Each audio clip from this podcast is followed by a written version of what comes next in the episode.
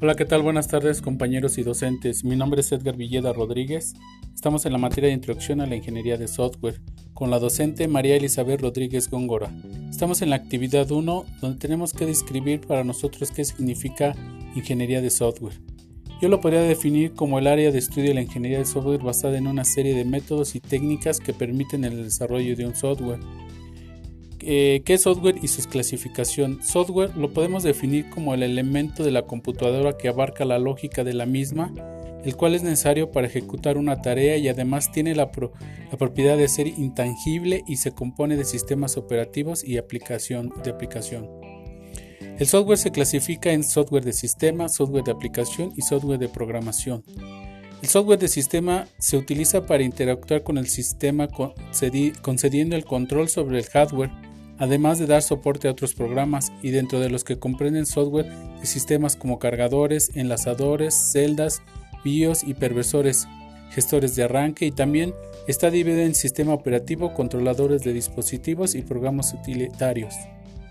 El software de aplicación son los programas de diseños para o por los usuarios para facilitar la relación de tareas específicas en la computadora, como pueden ser las aplicaciones utilizadas en las tareas de oficinas, procesadores de texto, hoja de cálculo, programa de presentación, sistema de gestiones, bases de datos u otros tipos de software especializados como software médico, software educativo, editores de música, programas de contabilidad o algunos de estos mejor conocidos como Word, Excel, AutoCAD, Paint, Publisher o por mencionar algunos. El software de programación es el conjunto de herramientas que permiten al desarrollador informático escribir programas usando diferentes alternativas y lenguajes de programación.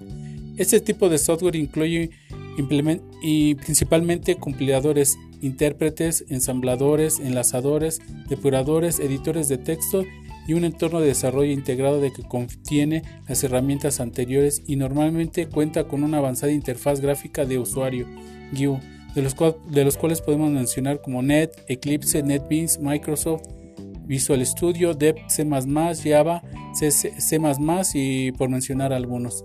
Bueno, esta es mi aportación, compañeros. Gracias.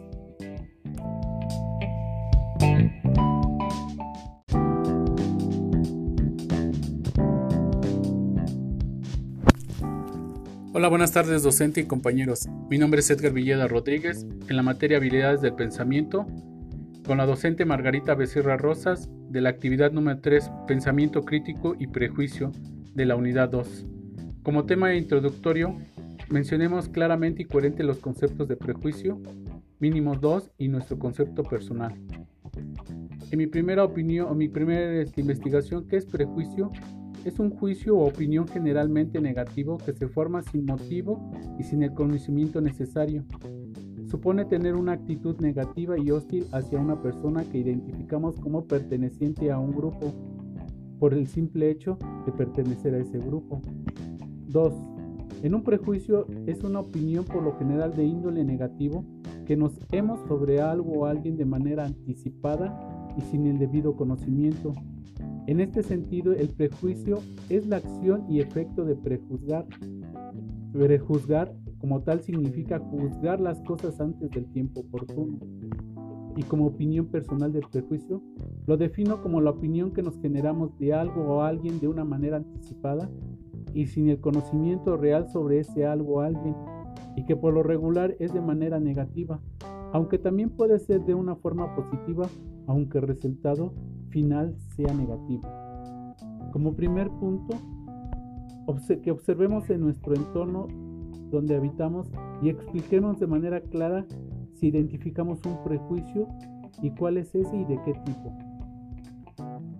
En cuanto a los prejuicios identificados en mi entorno donde vivo, creo que los prejuicios que están muy latentes y no solo en mi región donde vivo, sino a nivel general en todas las personas, es el de que creamos una ideología de las otras personas que están cerca de nuestro entorno, es decir, como las personas que, con las que eh, trabajamos, nuestros propios vecinos, a veces hasta nuestros propios familiares, ya que muchas de las veces ponemos una barrera para entablar una relación cordial, como de plática, amistad, ya que por alguna razón nos tocó ver una acción que consideramos mala y sin saber por qué razón lo hizo, y que no somos compatibles con nuestros conceptos sobre esa acción, generamos en ese momento nuestro concepto de una manera negativa, pensando y afirmando que esa persona es una persona negativa según nuestro criterio y no permitimos, no permitimos darnos la oportunidad de conocer a esa persona y que realmente conozcamos sus pensamientos y ideologías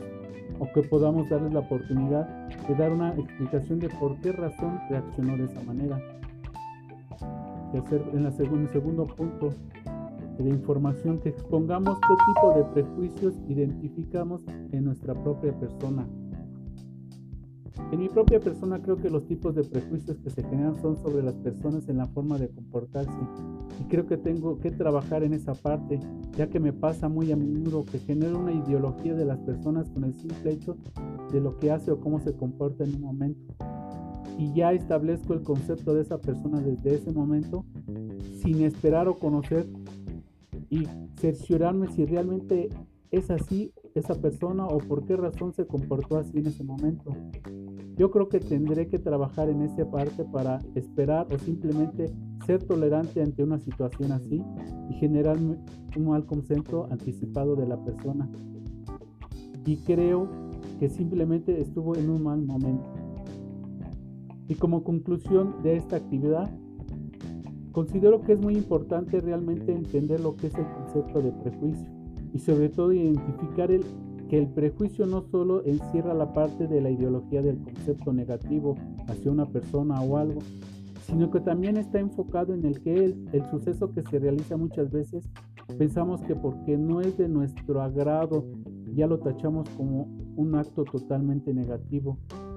Y, al, y ya lo generamos como un prejuicio por lo que debemos de entender que hay cosas que simplemente no nosotros no somos agradables, no nos son agradables pero no significa que sean totalmente negativas.